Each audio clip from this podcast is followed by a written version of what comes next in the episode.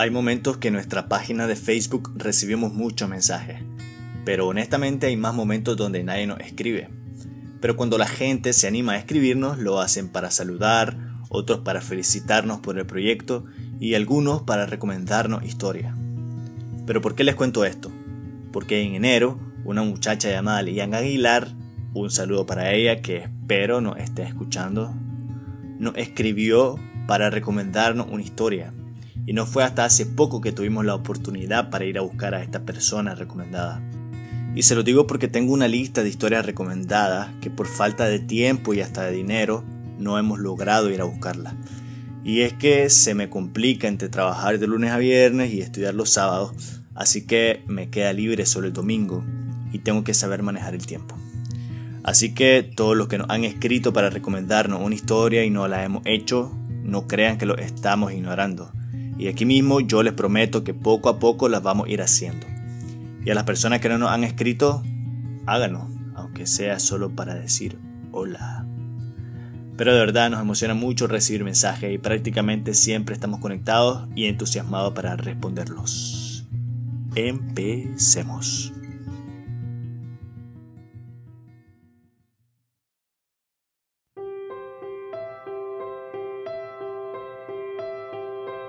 Millones de humanos hechos de memorias, memorias, momentos, momentos, historias, historias. Y cada historia merece contarse. Historias con H. Hola gente hermosa, bienvenidos a un nuevo podcast de Historias con H. Les saludo a Heriberto Díaz. Para esta historia nos movimos a Potosí Rivas, y la persona que nos la recomendó nos dijo que esta persona vivía por cierto lugar, así que fuimos allí. Y nos dijeron que vivía por otro lugar, y en ese otro lugar nos dijeron que vivía en tal lugar. La cosa es que una hora después logramos dar con Glenda, una joven ejemplar que tiene una discapacidad visual y ve el mundo de otra forma. Así que sin hablar más, vamos a empezar con esta maravillosa historia que tiene música. Ajá, música. Glenda nos dio el placer de escuchar su voz y compartirla con ustedes. Los dejo con Glenda Avellán.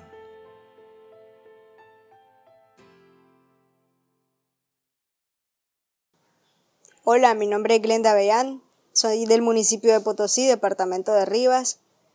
Cuento con discapacidad visual, soy débil visual, trabajo en la municipalidad de Potosí. Ya tengo cuatro años de estar ahí y gracias a Dios pues y a las oportunidades de trabajo, a que todos somos iguales, pues trabajo para mi municipio. Sí, eh, tengo una historia bastante bonita. Eh, tengo 26 años y pues nací con la discapacidad. Estudié en las escuelas regulares sin ninguna discriminación. Soy bachiller. Soy ahora con una carrera universitaria de ingeniería en sistemas y ahora pues también estoy estudiando lo que es sistema de redes y servidores. Sí, eh, es bonito relacionarte con las personas cuando tenés discapacidad y que no te discriminen. Gracias a Dios eh, estoy trabajando en la alcaldía de Potosí. Anteriormente trabajé en Radio Rumbo de aquí de Rivas, trabajé por siete años. Y sí, pues me siento alegre, me siento feliz de, de estar relacionada con la sociedad la gente de mi pueblo, ¿para qué? Me quieren bastante, la gente de Rivas me quieren bastante. En el 2001 fue, fui niña símbolo del Teletón a nivel nacional. Y gracias pues a las oportunidades que me han dado diferentes empresas privadas y pues diferentes personas, diferentes instituciones, he podido desarrollarme como una persona normal, la cual pues no me he sentido discriminada por la sociedad. Entonces, naciste así, ¿Cómo es para un niño tener una discapacidad visual, adaptarse a eso? Bueno, como yo nací así, pues yo lo sentí tal vez dentro de lo normal, como un niño puede sentir ver también. Pienso que es más difícil cuando estás en un lugar y obtenés una discapacidad. Pero pues, sinceramente te lo digo, si me preguntas, a veces prefiero haber nacido así que haberla obtenido después. ¿Por qué? porque pienso de que es más difícil. Conozco personas, por ejemplo, que tienen diferentes discapacidades y que las han obtenido a través de accidentes o de diferentes situaciones y he sentido que su vida cambia, pues, y sin embargo la mía no ha cambiado. Según los diagnósticos médicos, un 10% de visión de día y el 0% de noche. Según la discapacidad, se llama deficiencia visual nocturna. O sea que en la noche no miro nada y en el día sí. Pero sí te pudiera decir que al inicio, por ejemplo, en los lugares, sí me ha costado adaptarme. Por lo que, por ejemplo, no conozco dónde están los objetos, cómo están ubicadas las cosas. Pero sí he sentido pues que en los lugares que me ha tocado trabajar, yo en un trayecto de lo más una semana, yo ya me adapté a ese lugar. ¿Cómo es la gente cuando va a trabajar? ¿Te apoya, supongo, para que conozcas el espacio y todo? Sí, bastante, pero al inicio vos sabés que en todo trabajo, pues cuando ya llegas con una discapacidad que no ves, existe la preocupación de que te, te puedas golpear o te pueda pasar algo. A veces hasta te sentimos mismos como sobreprotegidos, pues, porque tienen miedo que salgas o que te movas de tu lugar. Pero sí, eh, conforme la vida, pues, y mi discapacidad, he aprendido que los compañeros, incluso en muchas ocasiones, aprendan de mí.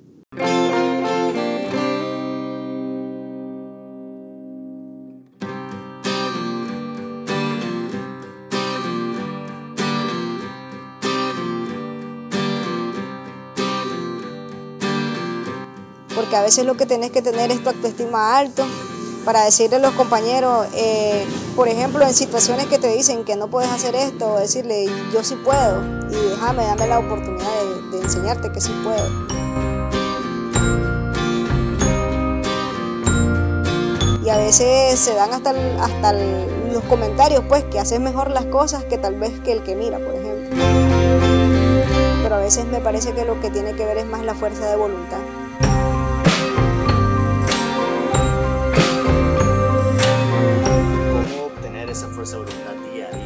Mira, a veces tenés que aceptar primero que tenés eh, una discapacidad o por ejemplo las personas pues que le podemos llamar que son normales aceptar que en todo el camino en todo el trayecto de la vida existen los problemas.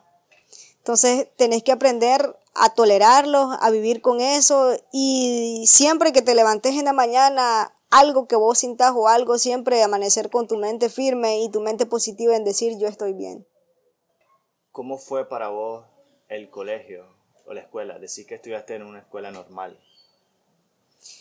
Sí, eh, por parte, pues, valga la redundancia, vos sabés que ahora las personas con discapacidad deben de estudiar en los colegios regulares. Y nadie los puede discriminar porque existen muchas sanciones, pues, a nivel público. Sí, fue un momento, eh, mi preescolar, por ejemplo, yo lo estudié aquí, en la escuela Carlos González, primero, segundo y tercer grado, igual lo estudié aquí, en la escuela Carlos González, que la tenemos a dos cuadras de aquí donde estamos en mi casa. Y sí tuve una buena relación con los niños, eh, bastante pues relación, los niños no me discriminaban, no se reían de mí.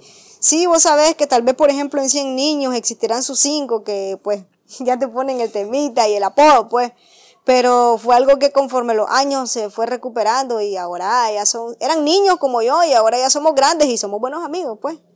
Eh, ya lo que fue cuarto, quinto, sexto grado, primer año yo lo estudié en un colegio privado que había aquí en Rivas. Existe todavía, eh, es un colegio católico, se llama el Colegio Fátima. Y ya después, bueno, parte de mi secundaria yo la estudié igual aquí en Potosí, en el Instituto Benjamín Celedón, es un instituto público. Ya después me bachilleré en el Colegio Fátima, otra vez. Sí, estudié parte de mis años en el instituto porque estudié el sistema braille que leen las personas ciegas que cuentan con discapacidad como yo, un sistema de puntos. Y pues eh, sí me bachilleré y traté de seguir siempre adelante, pues porque a mí me parece de que a veces una discapacidad no tiene por qué impedirte que vos sigas una vida normal si, por ejemplo, eh, todos los artículos y todo lo que vos lees en lecturas para discapacidad te dicen que, somos iguales, pues entonces sí te debes de sentir que somos iguales a los demás. ¿Existe material en la universidad para personas no videntes?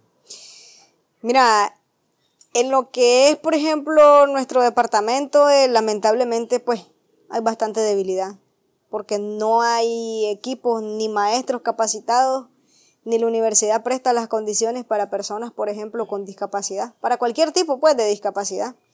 Sí, hay universidades aquí en Rivas que, por ejemplo, estudian personas de sillas de ruedas, que estudian personas eh, de otro tipo de discapacidades, pero visuales no. Sí, yo tuve la oportunidad eh, de estudiar parte de los años en la Universidad Politécnica, que es Lupoli, aquí en Rivas. Gracias a Dios y al rector de ese tiempo, de ese periodo, pues que me dio la oportunidad. Valga la redundancia, ¿verdad? Pues parte del saludo para el reverendo por la oportunidad. Pero sí, después me salió eh, otra oportunidad y pues ahora estoy en la UNI, pues, que es la Universidad Nacional de Ingeniería. Y gracias a Dios, pues ahí sí, contás con todas las condiciones, aparte que es una universidad gubernamental, eh, presta las condiciones para que estudie cualquier tipo de discapacidad. Los maestros prestan la atención, los equipos prestan las accesibilidades que necesitas la edificación es súper accesible, entonces sí, pues te pudiera decir de que en esa universidad sí pueden estudiar personas con discapacidad. Sí, tengo compañeros eh, con discapacidad en las organizaciones a las que yo pertenezco, que también son universitarios, pero no estudian aquí en Rivas. Estudian en Ginotepe, estudian en Managua, otros estudian en León. Pero sí, las universidades de Rivas pues siempre han tenido la voluntad para que estudien personas con discapacidad, pero vos sabés que ese es un recurso que debe tener un costo pues más alto y las carreras tendrían que subir y vos sabés que la economía en el país pues no está tampoco para pagar una carrera cara. Estás estudiando redes, me dijiste. Eh, es una carrera bastante completa. Por parte tiene, tiene que ver todo lo que tiene que ver en ingeniería en sistemas, hacemos todo lo que es la configuración y las creaciones de las redes en los hogares, en las empresas. Este, tenemos todo lo que es configuración de internet, tenemos lo que son los servidores para almacenar información, desde armarlos hasta dejarlos funcionando, y tenemos lo que son las creaciones y las administraciones de páginas web.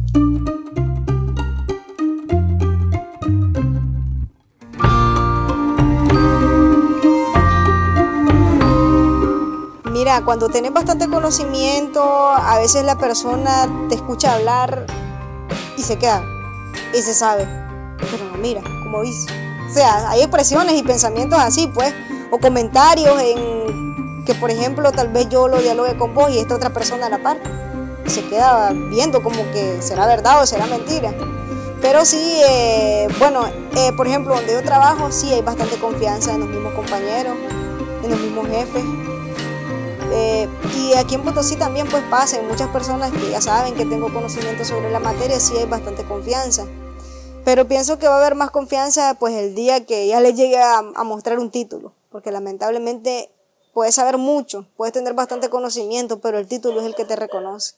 Y a veces eso es parte de, de un error, pues, ¿me entendés? Porque vos sabés que hay personas que no tienen título y a veces saben más que los que los obtienen. ¿Algún mensaje que tengas para la población en general? Sí, para toda la gente de que realmente pues eh, ingresa a las redes sociales, pues decirles que una discapacidad no te impide realizar nada, desarrollar nada. O sea, siempre la vida es, es normal. Una discapacidad mejor hace que, que te motive y que motives a las demás personas. Eh, y sí pues invitarles a la población de que sí es bueno que miren eh, historias pues de personas con discapacidad.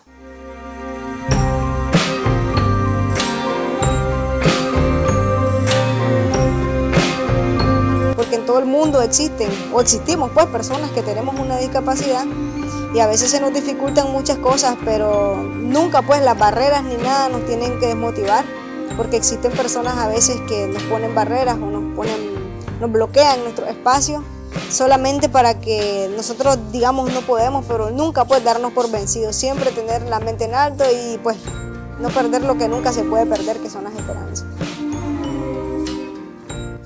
¿Te sentís bendecido? Sí. ¿Desearías poder ver ya a esta altura de tu vida? Si me lo preguntas y te digo sinceramente, sí, pero a veces pues tenés que aceptar la voluntad de Dios. Lo que Dios quiera, eso es lo que va a pasar en la vida de cada quien. Ok, creo que esta muchacha nos dijo que vos cantabas. Bonito. ¿Es cierto eso? Anteriormente sí.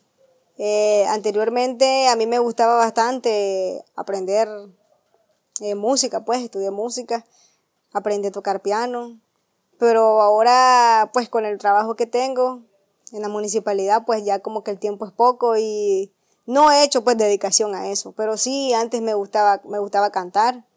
Yo era uno de los números culturales de los actos de los colegios. Por, pues porque me gustaba y nunca decía que no. Lamentablemente no puedo decir que no.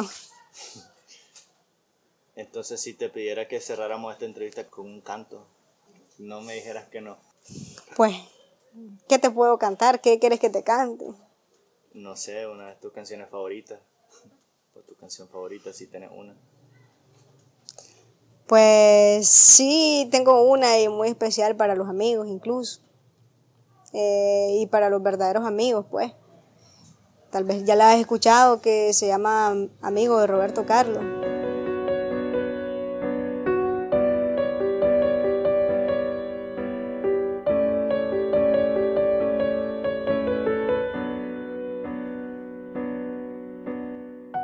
Eres mi hermano del alma, realmente mi amigo. que en todo camino y jornada está siempre conmigo. Aunque eres un hombre, aún tienes alma de niño. Aquel que me da su amistad, su respeto y cariño. Recuerdo que juntos pasamos muy duros momentos y tú no cambiaste por fuertes que fueran los vientos. Es tu corazón una casa de puertas abiertas. Tú eres realmente el más cierto en horas inciertas. Ciertos momentos difíciles que hay en la vida Buscamos a quien nos ayude a encontrar la salida. Y aquella palabra de fuerza y de fe que me has dado. Me da la certeza que siempre estuviste a mi lado. No preciso ni decir todo esto que te digo pero es bueno así sentir que yo tengo un gran amigo.